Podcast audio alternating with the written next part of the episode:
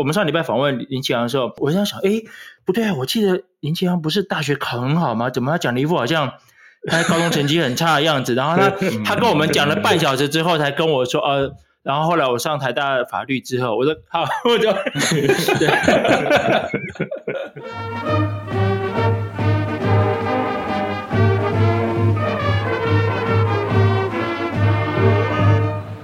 大家好，欢迎又回到建东乐器队十一届的 Podcast。然后我们今天呃再度欢迎到呃林奇良当我们的贵宾，等下我会解释一下。那我们先欢迎他。对，我先说一下，就这一集很不好意思啊，就我们上礼拜跟林强录音，就我们这个平台一般都很稳定的，不知道为什么上礼拜跟他聊的时候。前四十分钟竟然没有录到哈，所以我们今天很不好意思，那麻烦奇良跟大家讲一下，就是从呃高中之后到现在的一些经历过的事情，这样。呃，大家好，呃，我是奇良，呃，其实我觉得受到静明很邀请那个来录这个，其实我有点紧张啊，对。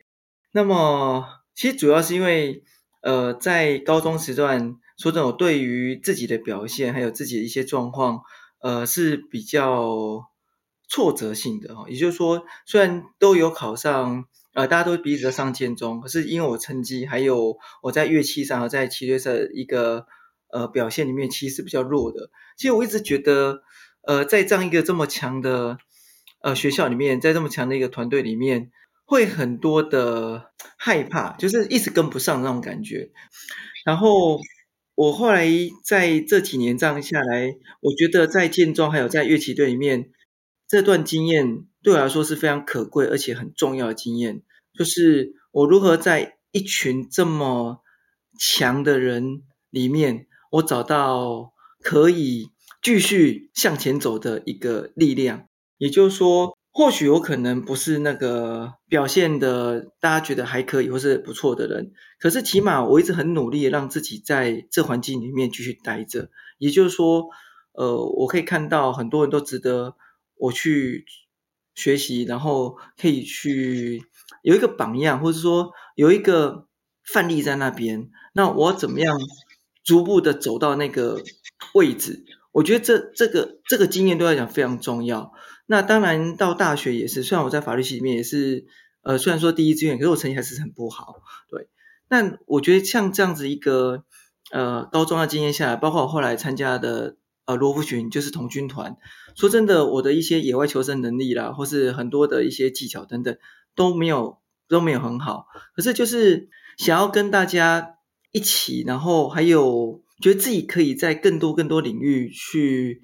做努力，甚至可以扩充自己各式各样的可能性，那种强大的一个一个想法，或说一个力量，我觉得还蛮重要的。那也包括我后来考上呃国家发展所，其实我也蛮意外，很有考得上，因为我一直觉得我成绩真的不太好，对，然后都是那种死读死读书那种方式一直背起来的。我常常觉得说我在整个学习的路上。呃，运气成分对我来讲还蛮还蛮多的，所以其实很多时候都不是，就是那个是那个不是真正的，而是一种运气。因此，我我很我很蛮努力，就是在每个阶段都呃很努力要把自己拥有这个位置，但是它底下所有的一个基石要打起来。那么也后来到了财团法人国际合作发展基金会，它是一个外交部底下一个援外机构去担任。采购管理师是一个政府采购的一个执行者，也很多的业务项目，说真的我都不了解，而且里面很多呃关于国家之间的一些技术性的或是比较不能够说的，也就，因为我们介于台湾的一个外交的一个困境，所以我们有那种官设民民办的一个方式，哦，官设的那个呃那个法人，然后去协助国外，其实很多东西都是。需要很努力的去执行，而且要默默的，甚至很谨慎的去完成很多的一个协助啦。其实这个也对我压力也蛮大的。我觉得我我何德何能，就是说可以在这样一个位置，能够去为国家做这种很外交的事情，然后而且可以实际帮助到我们的友邦国家，或者是虽然跟我们没有邦交，但是一个友好国家。我觉得这些都对我来讲非常大的鼓舞，就是我是可以做。很多很多不同东西，然后很努力去做。那当然，在整个国会的过程里面，呃，我是非常投入的，然后大部分都是大概七八点离开。其实我们薪水就是跟一般公务员差不多，在四万多块。然后有时候为了一些呃需要，假日会去加班，还有每次每年大概两个礼拜会写那个呃那个检呃采购的呃专案报告，那是要上台报告的，大概都会做到每大概这两个礼拜大家都到晚上十二点多才回去啊，隔天大概。八八九点就来，对。那么，我觉得那是一个很很奇怪的一个毅力哦，就是我总是希望，也总是期待说自己在任何一个场合能够做多少就尽量做，而且我我不断的去用高中好还有大学这个历程，不断一次一次的挑战自己的一个可能性。我觉得有时候是要让自己知道说。我究竟还有多少能耐？对，你到现在我也是啊。即使我到了呃一般的教育场所，在大智高中，然后在山东高中也是一样。呃，或许很多我已经很习惯这教育环境了，也很呃，其实很多课程都熟能生巧，都都已经可以呃不用看就可以可以教。可是我常常会给自己一些难题，哎，比如说要公开观课给呃一些呃外校人来看，或是要带。呃，我不完全不认识的学校的那个师培生，然后开放教室给他们看。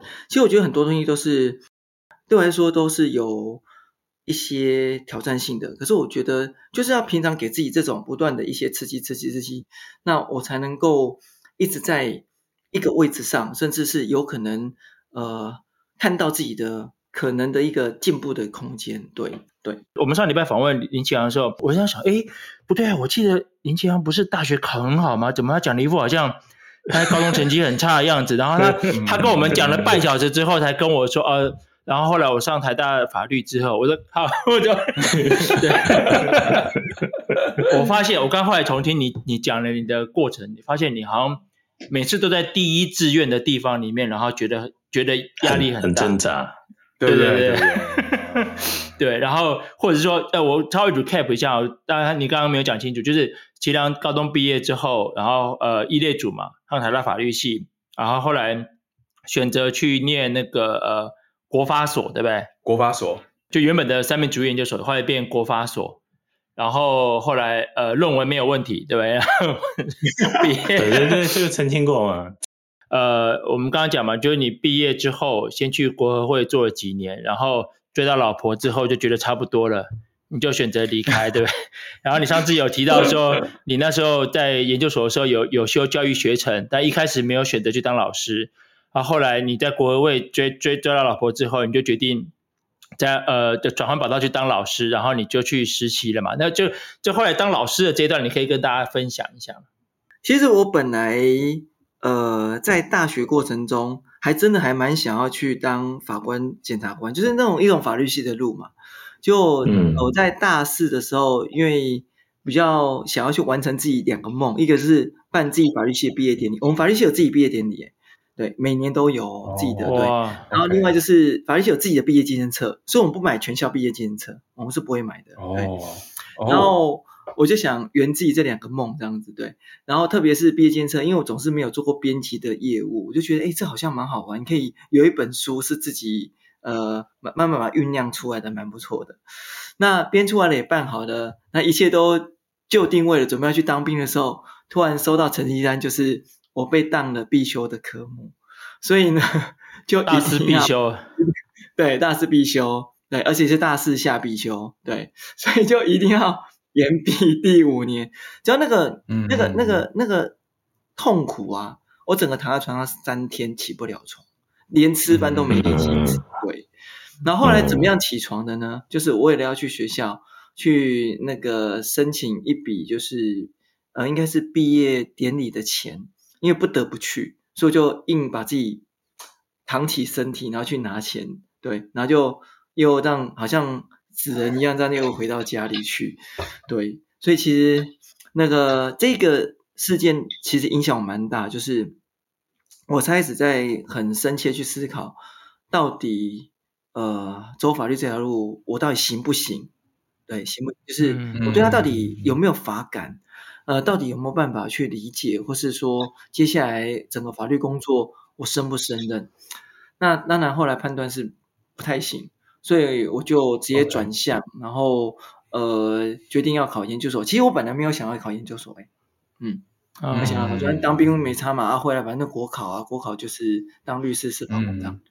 我记得上礼拜你讲到阶段的时候，跟我们开了一个玩笑，说你是主办当届法律系的毕业典礼，跟跟那个编辑毕业纪念册，但是唯一没有毕业的，对对，唯一没有毕业的，对，超惨的，然后全班都吓到，说哈，我们大家都毕业，都送我们走，你自己留下来。对。呃，我觉得，我觉得这个打击真的是会会蛮大，所以那时候你就思考说，哎，你你接下来路要可能有什么其他的方向这样子。对，然后后来我就决定说，那呃，想想，因为我从小就蛮喜欢呃老师们的，因为我觉得老师都是一个很神圣的人，就是他可以把他很多东西告诉我们，那也可以跟我们一起生活，然后觉得那那个那个行业对我来讲是一个很。莫名的吸引感，对，然后我就决定要考教育学程。嗯、那要考教育学程，那时候只有两条路：一就是大学后，就是呃学士后的教育学程四十学分嘛，好像只有福大有，那时候还是哪个学校有。第二个就是考上研究所，对。那我觉得学教师、okay. 呃学士后好像比较难，所以干脆我来考研究所。对，所以后来能够考上台大研究所，我也觉得这蛮意外。说真的，因为我一直觉得。成绩不是很好，然后也很短时间开始准备，然后大概过年后吧，二呃二月左右，那准备到四月考，然后考上我是很开心的，对。然后接下来就是呃准备很多教育的一些呃能力跟呃一些课程的一个培养，包括呃饥饿三十，其实我觉得是一个也是一个转捩点，也就是说。呃，我第一次呃自己带着呃学校的学生，就是现在新北高中的学生，好、然后来办这样一个活动，而且第一次办大概响应的人就有九百多位，对，然后大家就是呃早上、中午、晚上哦，整天呃为了这样一个活动，呃，大家那个那个那个气氛啊，还有那个感受，是真的让我看到。其实，只要我们营造出一个环境起来，学生是可以在那环境里面去感受到，或去呃，让他自己那个良善的东西是可以焕发出来的。我觉得这就是教育最重要的意义，就是呃，其实我们没有要你变成怎样，而是我们去把这个环境好、哦，让它是呈现出一个好的，那自然在好的环境里面，你你就可以展现出你自己。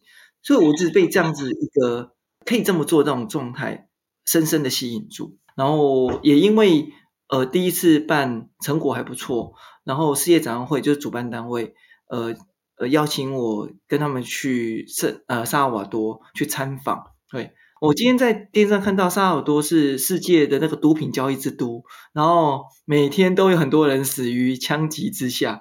我就想说啊，当初我去总还没都没有死，还真的是运气很好。我当初去，当初真的是这样，就是我们无知是幸福的，无知是幸福的。对对对，对。那时候我们去就是只能在车上跟呃目的地还有旅馆，对，那旅馆是外面是有警察保护的，直接守卫。对，啊，我们不能去随便要乱乱走都不行。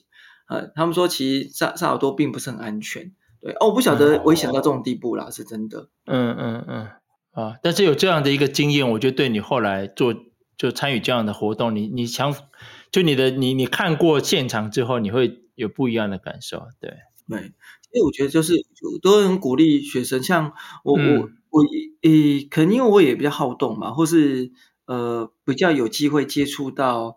呃，不同领域或者不同的一个环境，所以其实我在教学过程中，我比较在意的是带他们校外教学。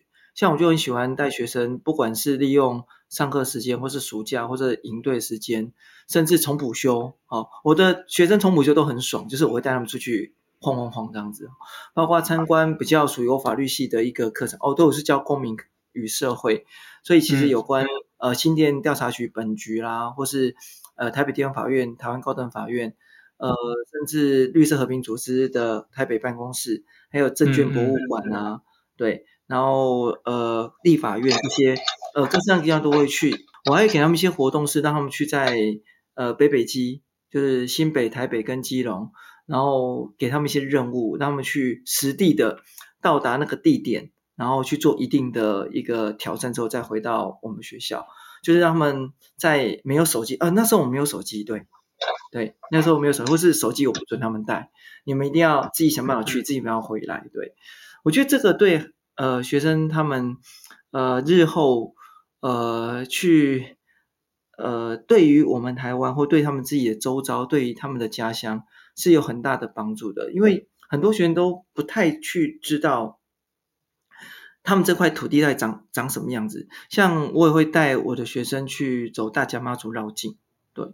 我觉得这个很重要啊，就是你你都不晓得说，原来我们的民间信仰，呃的一个呃状态是什么？不是只有在家里拜拜而已，而是当你几十万人在这个线道呃这个路线上面，是大家一起齐心在为这个妈祖以及妈祖背后大家所期待的，或是所想要那种纯净的世界，然后又在这么纯净的台湾，所以如果说你们有去走啊，你会发现。台湾很多地方真的很淳朴、很漂亮，然后走起来真的觉得好像真的人间仙境，对，绝对不像台北哦，跟它完全不一样。OK，你会觉得超棒。对，我记得我们上礼拜有聊到，就我说，哎，我们另外一个同学，呃，当老师也是跟学生很多的互动，然后我说郭恒全嘛，然后你你觉得整个情况是不一样的，就是国中生是还是爱老师的，是不是？国中还是？我觉得国中生是。呃，其实我们学校也是完全中学，所以国中生呃会常常碰到。哦、我觉得国中生就是虽然比较中二一点哦，就是调皮捣蛋，说的比较调皮捣蛋，但是我觉得他对于老师的一个粘粘粘稠性是比较高的，对，而且真的小孩子就是那个童音呐、啊，超可爱，你知道吗？然后就小小只，嗯，对，好可爱可爱。那高中生不太一样，高中生就觉得他是小大人，所以、嗯、呃。他呃，高中会觉得自己认为自己有判断能力，自己觉得自己可以掌握很多事情啊，实际上都是要打个呃三折、二折、一折这种啊，对。然后呃，所以我我反而会颠倒过来，觉得我把呃横拳那样子带学方式，我移到高中来。我现在都认为说，我基本上是高中生的保姆，因为还是要去很直接的去他们生活里面呃跟他们相处，比如说像。我大部分中午我都在在班上吃饭，对，然后跟他们一起吃学校营养午餐。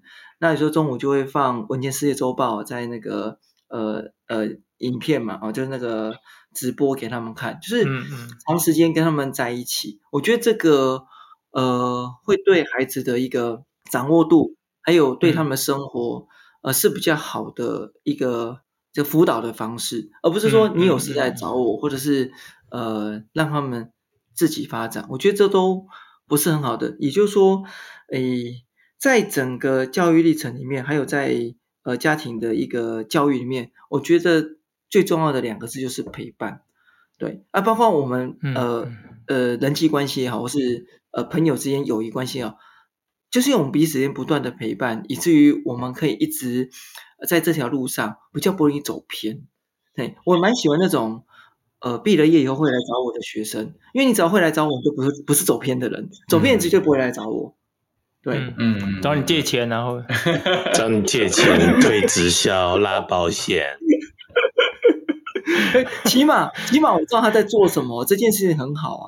对，如果都无消无息的人，说.真的，我我们就不晓说他到底对呃、人生遇到什么困境啊，或是对对，就我觉得嗯，这是很重要。嗯、像我蛮多的。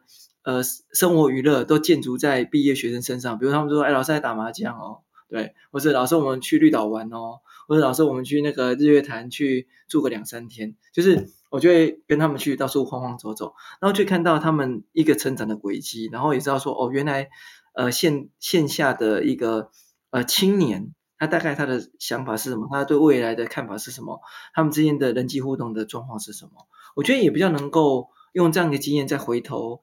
呃，来跟高中生相处，我觉得之所以我修完教育学程，我没有立刻马上去实习，也没有立刻马上当老师。我觉得我的原因在这里，因为我一直觉得说，我不能是一个小大人带小人，对的一个教育方式。我觉得应该是我出去外面滚一滚，留那个去好好接受这个社会的一个洗礼之后，我再回来，然后告诉学生说，哎，其实社会的一个真实面向长怎么样？对。我们我我们来稍微聊一下，跟我们讲一下你你你太太还有你跟她认识的过程，还有你们相处的过程吧。呃，认识我太太是一个，应该说她是我一个生命中很大的转捩点。我跟她是在国际合作发展基金会认识的，然后当时候她比我晚进来一年多，而那时候我已经是个啊红人，就是我在基呃基金会在第二年年底就拿到了整个会的最佳员工。那我通常会去他处室的目的就是，呃，去找他们的处长，呃，处长。那他们处长有时候不在，然后就问他说：“哎，请问你们处长去哪里啊？可不可以请你，呃，处长回来的时候来叫我一下，我来找他一下。”虽然有可他比较对我来讲比较像是那个，呃，联络窗口而已。对对对，OK。然后我跟他，呃，最重要的一个，呃，火花点是在我后来，呃，会里面请我去接待。呃，外宾，然后带他去到南投到呃台中很多地方去参访他要有的一些呃音那种乐器的一些东西。对，那因为全程都要英文讲，那其实那时候我也很我也害怕这个英文我也不是那么好。那回来的时候，呃，要写一些感谢函啊，写东西要给他。那我我讲都讲不是很好，那写更不行了。那我就去拜托他们出事帮忙，然后我我刚好就遇到他说，哎，你可不可以？呃，帮我修改，我要写给他一些感谢函等等。他说可以啊。我说那你写吗？他说不对，当然是你先写啊。那叫我写当然不太可能，我就用中文写写，以后我就放到雅虎，然后直接就那个 翻译出来，然后就丢给他喽。然后看到以后整个大傻眼，说这是什么东西啊？我说呃，因为他那时候也不知道哪根筋坏掉。他最近有跟我提到一件事情，他说以往如果有人敢这样对他的话，他直接丢掉，根本不会理他。他那时候也不知道干嘛，就想说，哎，就反正就帮忙一下也还好，对，那所以他就帮我改好以后，就也帮我寄出去。那我真的超感谢他，因为我觉得，呃，这个这个，诶，这项任务是我真的不会的，所以之后就开始比较多跟他认识，而且也开始很敬仰他。对，啊，我这个人就这样，就是面对到比我优秀的、比我厉害的人，那我就会比较。呃，收敛一点，对。然后刚好他那那时候，呃，跟她的男朋友，呃，有一些争执，那也释放出她想要分手的讯息。那我觉得见缝插针，机不可失，你知道吗？啊，机不可失，机不可失。你看，当老师就是不一样，成语用的就比较好。真的，对对对，我没有骗你。在他旁边讲说，哎，要跟他分手怎么分啊？然后像这种人啊，这种不实用的人就不要理他。然后那个没心肝、没情没义的啊，对啊，就一直鼓吹他。然后就 yes，对对对。然后我也觉得蛮，就是很开心啊，就是他的很多能力真的在我之上，而且因为我们是从事外交工作，他又是呃做有关跟外交使节的一个沟通的一个人。他现在在哪？他现在还在那个国合会吗？呃，我离开一年多以后，他就离开了。那呃，他后来是呃被挖角到联合报，因为联合报希望运用他的能力，因为他本来就是一个国际契约的专家，然后又是有关文艺是呃文艺产业的一个很重要的呃谈判高手啊。对，然后他那时候台呃联合报想要引进太阳马戏团来台湾演出，那他就被。挖去那边，然后就是常常出国，常常出国去跟加呃去加拿大啦，去那边，然后去把很多各式各样呃国外很多的一些节目进来，包括很多啊，就是哎那个螺旋机那种悲惨世界吗？那不是 Miss Saigon 吗？Miss Saigon 啊，Miss Saigon 啊，Miss Saigon，对对，他很多剧啦都进来，还有包括真正的马戏团，就真的马来台湾的马戏团。对，然后骑马骑马在外面跑来跑去，跑来跑去的，对。哦，然后最近、那个、办那种很大型的那种国外的活动，他是真的蛮蛮厉害的。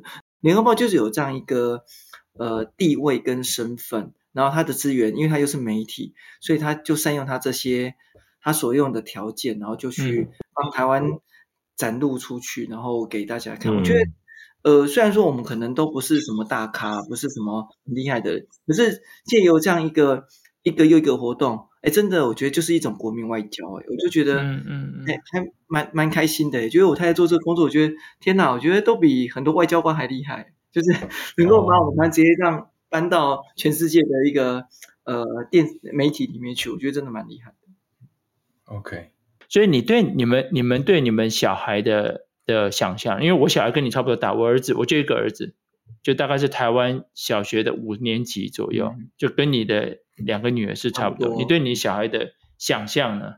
其实我我常讲常想一件事情是，就是我希望他们可以从我身上直接学到东西，就是说我是怎么面对这个环境的，或是我怎么在呃工作上，或是我怎么在家里面去执行，或是我的想法，我都希望他们用看的，嗯、然后直接感受，这样比较快。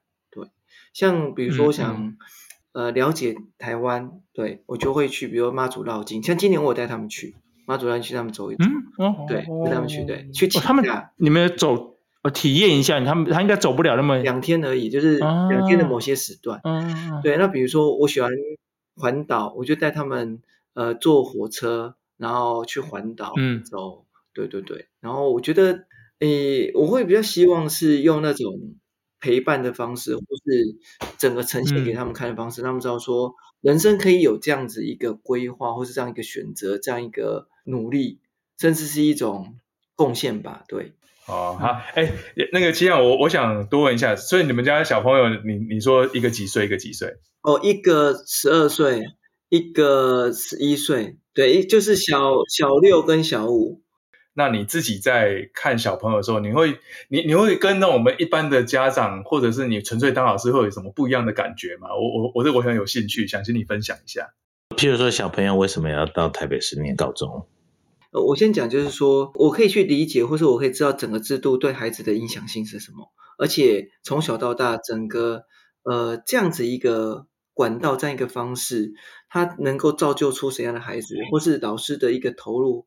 呃，是怎么样状况？学校怎么样的一个呃设计，会让孩子得到什么？其实我都心里很很明白啦，所以我是试图在这中间哦、去寻找更好的环境，或是更让我呃可以从中可以协助孩子的一个状况。因此，呃，就像说，呃，国小就让小孩子读台北市的原因是我很清楚是。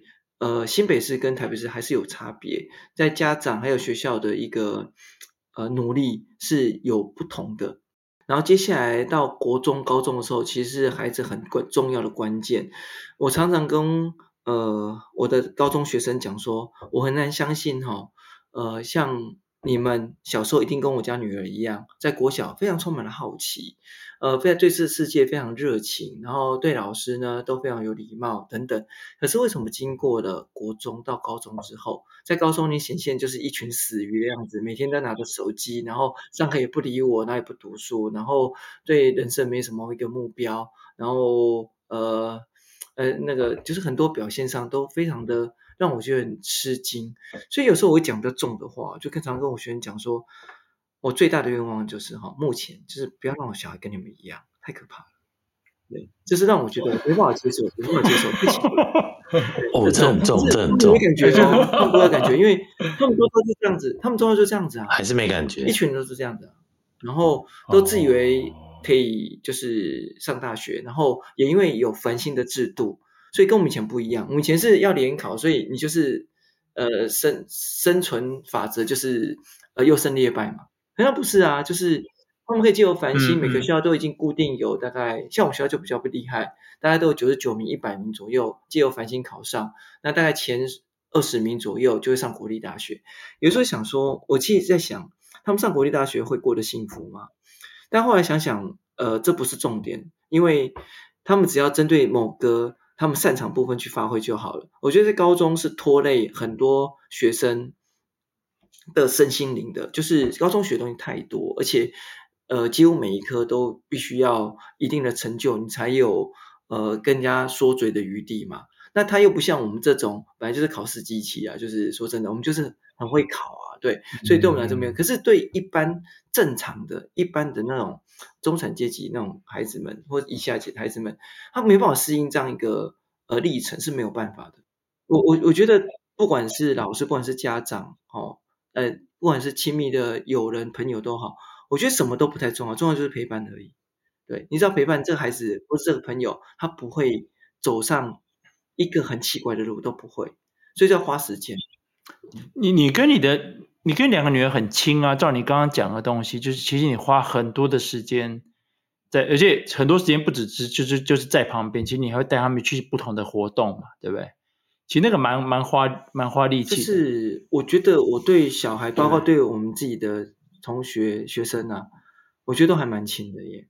对，就是我都很喜欢在他们身边。嗯嗯嗯，他们年纪很接近哦，年纪很接近，就差一岁三个月啊，所以他们是上下年纪。差一岁嘛，那有蛮大好处的耶，就是他们就可以呃互相交流啊，然后刚好呃学习东西都对呃可以放一起这样。不过现在慢慢我我就期待他们两个分开学，OK，因为确实同时学会干扰，对，就是姐姐的朋友跟。妹妹朋友会互相冲突到，比如说可能姐姐朋友多的时候，妹妹说：“啊，为什么她都跟姐姐玩，都不跟我玩？”对，我觉得就很不好意思。我觉得慢慢我会把他们两个生活拆开来。不过我还是觉得他们其实年纪比较接近，不管年纪近或年纪远，还是要分别处理会比较好。我当初就比较懒惰了，就想要一起，后来发现好像呃还是还是希望他们有个别的呃发展空间会比较好。OK。既然你刚刚就是提到现在的，因为是老师嘛，高中生，哎，那你自己呢？你自己想起来，就是在高中的时候，你印象最深刻的，还是你特别想要跟大家分享的？第一个最深刻当然是我们乐器队啊，我觉得这是一个，虽然我没有表现很好，嗯、可是我觉得可以跟这么多人一起上去完成呃一个展演，然后然后诶让我们得以跟别的学校或是跟国际学校去做交流。哎，这个对我日后也影响很大哎，因为我在三重高中的时候，我曾经接过三次的呃那个就是国外的呃教学互动，两次是来自于香港，一次来自于马来西亚，对，就是我去接待的，然后呃跟他们做直接公开演示课程给他们看，对，然后我呃一些。教学的方式等等，直接演示在班级的课程上面给他们看，我觉得蛮高兴的。就是我们之间彼此可以互相分享，甚至呃直接用教学现场好、去做讨论，我觉得很棒。我觉得这是在乐器对对我来讲是一个一个启蒙点吧。上礼拜有谈到有关我选择乐器部分，那前两天我也跟我太太讨论到这件事情，就是她说：“哎，你怎么会选择？”那个 clarinet 他非常意外，他有时候奇对，你知道吗？他说：“你有学乐器哦？”我说：“有啊。”他说：“你怎么敢学竖笛啊？那竖笛是那个学过音乐的人，很厉害的人才有可能呢。竖笛就是交响乐的小提琴，你知道吗？”我说：“我都不知道，因为我没学过乐器，我真的什么都不知道。”然后这当然就要怪，就要怪到那个我们一年二十七班的伟大的班长，就是李义斌同学。李义斌嘛，那因为 当时候呢，嗯，他是我的一个。模范的一个对象，他去哪里就跟到哪里。而且说实在，那时候我在呃一年级成绩真的不好，大概可能三十几名或四十几名。对，我们班只有五十个，我大概三十四四十几名吧。对，然后能够呃进入乐器队，我已经非常的意外了。然后我就一直看他去哪里，我就跟到哪里，这样子，对不对？然后我也不晓得原来竖笛这么厉害。然后另外一位哦都不出现的那个燕农同学。他真的，我们那个大概有半年内、一年内没见过他，一来他就是首席。我觉得天哪，这个那个 clarinet 是怎么样的一个怪咖人组成啊？真的太厉害了，对。所以后来就呃，对于乐器那个挫折就挫折感就哦，真的是很大很大，对。然后因为我太太她是我们上一届景美乐队的长笛。其实他的音乐素养真好，他他就是小时候学过钢琴，然后他又是那个长笛，所以我们家的小孩的那个音乐细胞都是跟着他哦，都有那个耳朵都还不错，对。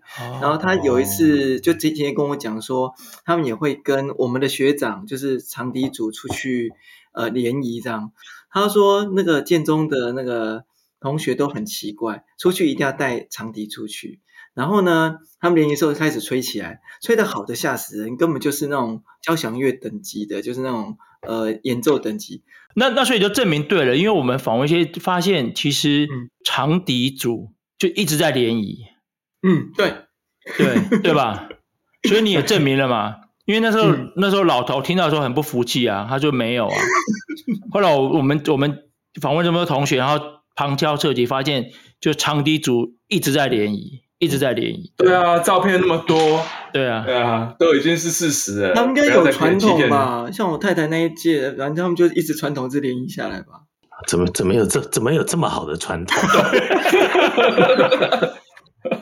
因为你们因为 tuba 没办法出去联谊的时候带 tuba 出去 chơi。对对对对对对，这个比较难一点。你那时候为什么会加入选择教育乐队？我忘记了，是因为那时候跟大家一样，就考试就什么？我也没有，我考试很差哦，我一直是我们班倒数几名的哦，所以那时候能够进，我真的。你是怎么混进来的？就他们有选啊，我开选。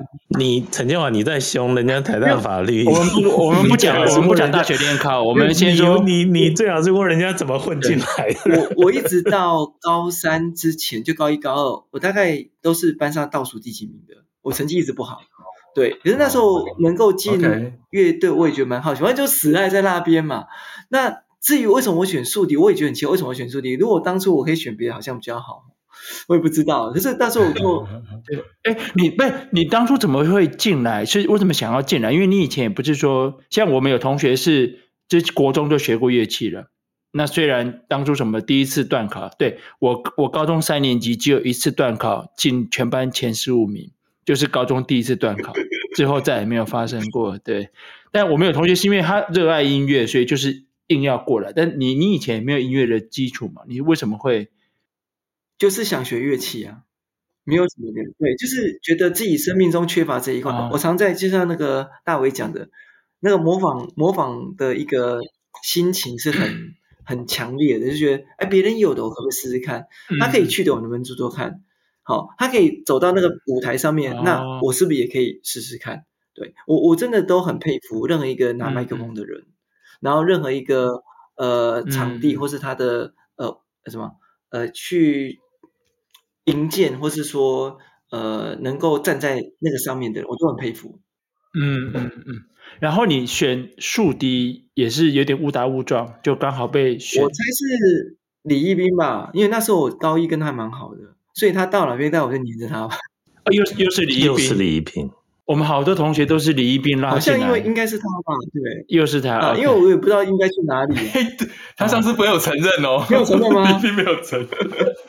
他还说没有，没有几个，没有啊。就后面好多个。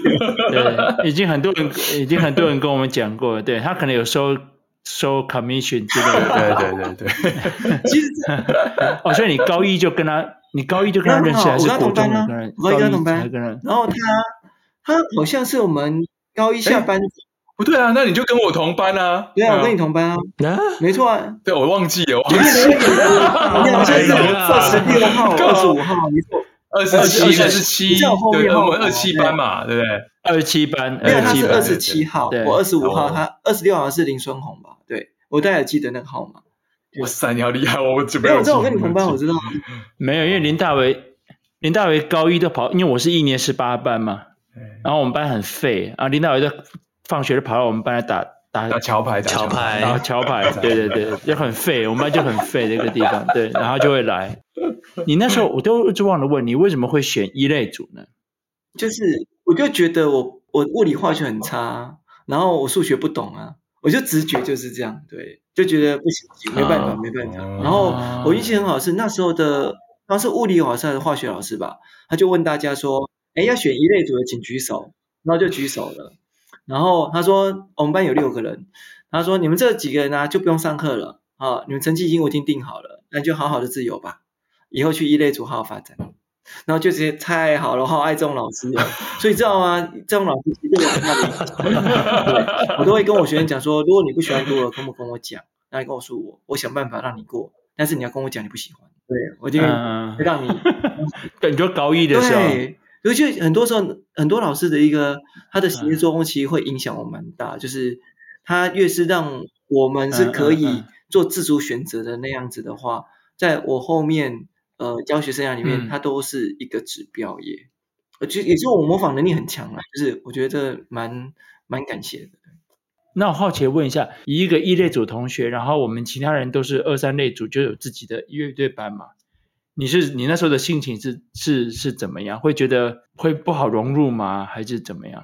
我我觉得我个人是比较目标导向的，就像说，如果从现在去往前推的话，我发现我还蛮一致性的耶。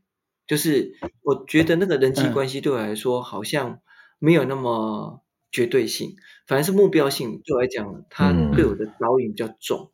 那呃，我一直待在乐器队，是因为我觉得在这边我可以看到呃不同的视野，而且认识到不一样的人，然后可以让自己展现的空间，对。没有对你造成很大的困扰就对了。我觉得还好，但是我知道吴志环确实是他完全是融进，他虽然在五班就跟我同班嘛，虽然这种，可是他他跟周腾伟一样哦，嗯、周腾伟是我们同班，他们两个是我觉得是完全融入呃乐队班的，对，并没有嗯没有区别性，嗯嗯、我觉得他没有区别，对对对，嗯嗯嗯嗯嗯嗯，哎那。你在乐队乐乐器队里面，你那时候是跟除了李一冰之外，你是跟谁大概最熟啊？最熟哦，应该是张子健吧？哦，OK，因为是旗队的关系嘛？还是对对对对，而且他他这个人就是非常的谦虚，然后也不多问事情，也不多话。然后我们曾经、嗯、呃一起下象棋，就下那个对盘的象棋。然后我们各下七步之后就，就就胜负就定了。然后每下一步大概就要花个十分钟，就是我觉得蛮难得有这样一个呃朋友，就是呃非常就是我们之间可以非常专注的做某一件事情，然后呃去较量这样子，我觉得蛮蛮谢谢他的，对。哎，那是十十个小时的事情，对啊，就下一步大概十分钟吧。因为我都先想了大七步之后的事情了，然后再下那一步。哇哦，对哇，所以你们两个以前常下常下棋。哎，我好像有这个印象。你们那时候有谁你你很熟，后来就失联了呢？哦，还有一个跟我最熟的，哎，子健是第二个啦。跟我最熟是陈一燕呐，因为我跟他是高一同班同学，然后高高三我们感情非常好，然后我们高三就会。那个读完书就去跑步嘛，跑一跑就会，我就骑摩托车载他回家，然后我一直都还不错，到大一大二吧，那之后就慢慢就比较联系比较少了。我们最后快结束，我们可以想可以跟你聊一下，说你刚刚跟我们你跟我们分享很多嘛，而你你的职业的选择、工作上、家庭，那你觉得在在下来的五年、十年，你对你自己的想象有什么样的想象吗？嗯。今年比较特别，因为今年我要换环境，所以其实我对这样换环境其实期许蛮高的。我其实我我本来就很做自己的人，就是我想做什么都会去做，我也没有太在意别人的一个呃，不管是主力或助力，我不太在意。对，其实我我会换学校，其实就是一种拒绝的意思，就是我不想要再让自己受那么大的一个牵绊跟包袱，大家的一个对大家的一个期待有点。呃，加注在我身上，所以未来日子我可能更更多一点是更专注在自己想要的生活里面。其实我我蛮多事情想要做，就做更多的学生的读书会，因为我觉得现在的一个素养教育就是要大家多读一点书，然后呃多能够借由书本来更丰厚自己的能力等等。那我会做更多的课程，对，然后。呃，当然还还是要继续啊，继续一些带孩子出去，好、哦、让他们的呃视野能够再扩大一点。像今年我就带同学去立法院，那直接找我同学就苏巧慧，我觉得真的有差哎，就是他们真的跟真人讲过话，然后这个人是呃很认认真，而且是具有国家公权力的人讲话，我觉得他们整个层次是有被带动的。我觉得这个嗯，对我来讲就非常有意义。对，我觉得这对孩子来讲是很重要的。对，为什么我我的那个专注点都在学生身上，然后就想说我要做些什么，他们才能够得到他们未来应该可以有一些准备等等这些东西。对，我比较专注在这些。你未来会再把头发留回来吗？我个人觉得应该不会，对，因为留到其实两两两个，哎，我没有看到哎，原本是长什么样？那我我一定要跟你讲，我们高中毕业之后，我跟你应该就没有见过面了吧？我想，对，然后那一天还好，那时候我正好在台湾，然后看到你来同学会，我眼睛之间，Oh my God，这么帅的人是哪里来的？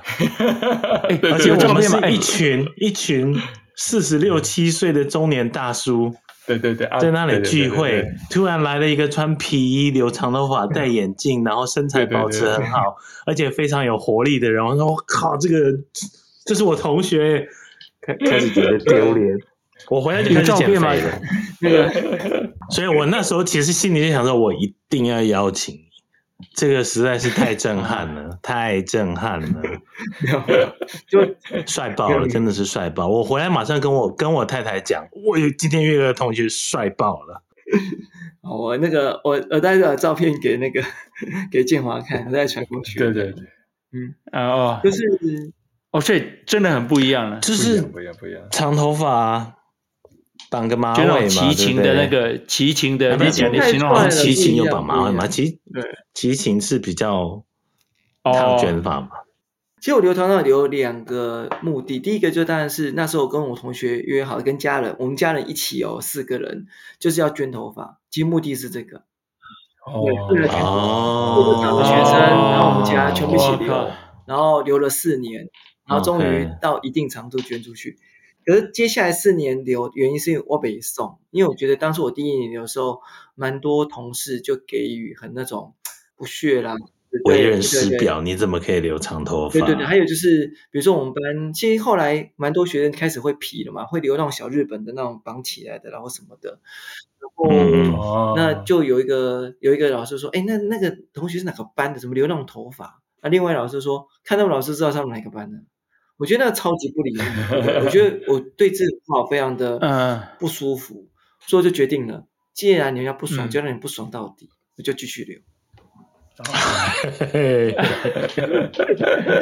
这个好，这个好。对对，然后留到今年我剪掉的时候，大家都很惊讶，说你怎么把它剪掉了？我说我要到另外一个学校去。他说哦，你看吧，你看在我们学校你就敢这样子互作废，在别人就乖乖的这样。对，但是那是比较好的老师讲。其实我就觉得，我就心里会有一种，呃，在各个不同的呃可能性里面，就表达我的不满给大家知道。可是他们可能不知道我在表达不满。对对对，嗯，对，我只觉得就是不爽，留长头发怎么样？OK，这个我觉得我小屁孩的地方就是 超酷的，而且那时候跟你聊天，知道你在学校高中当老师，就觉得哇，更加敬佩。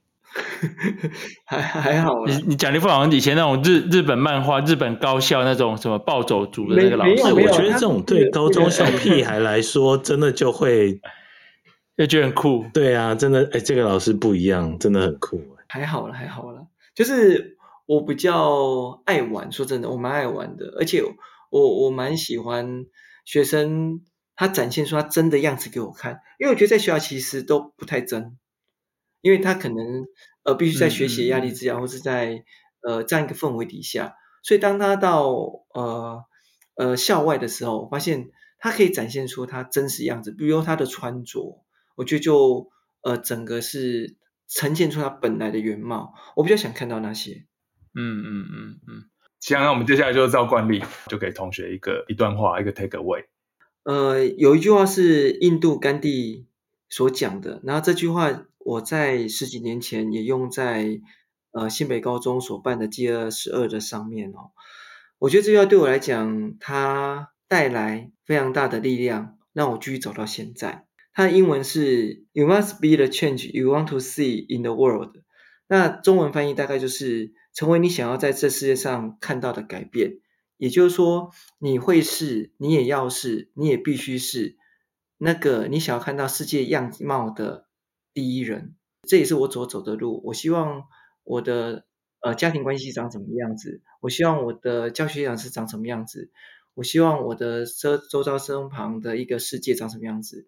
我就是很努力的去做。当我在做的过程中，我就可以看到他一步一步一步的调整跟改变，而我就是看到这样子成果的第一位。那以上跟大家分享。那我们今天很谢谢齐阳，今天谢谢，感谢，感谢，谢谢，谢谢，谢谢，好，谢谢，谢谢大家。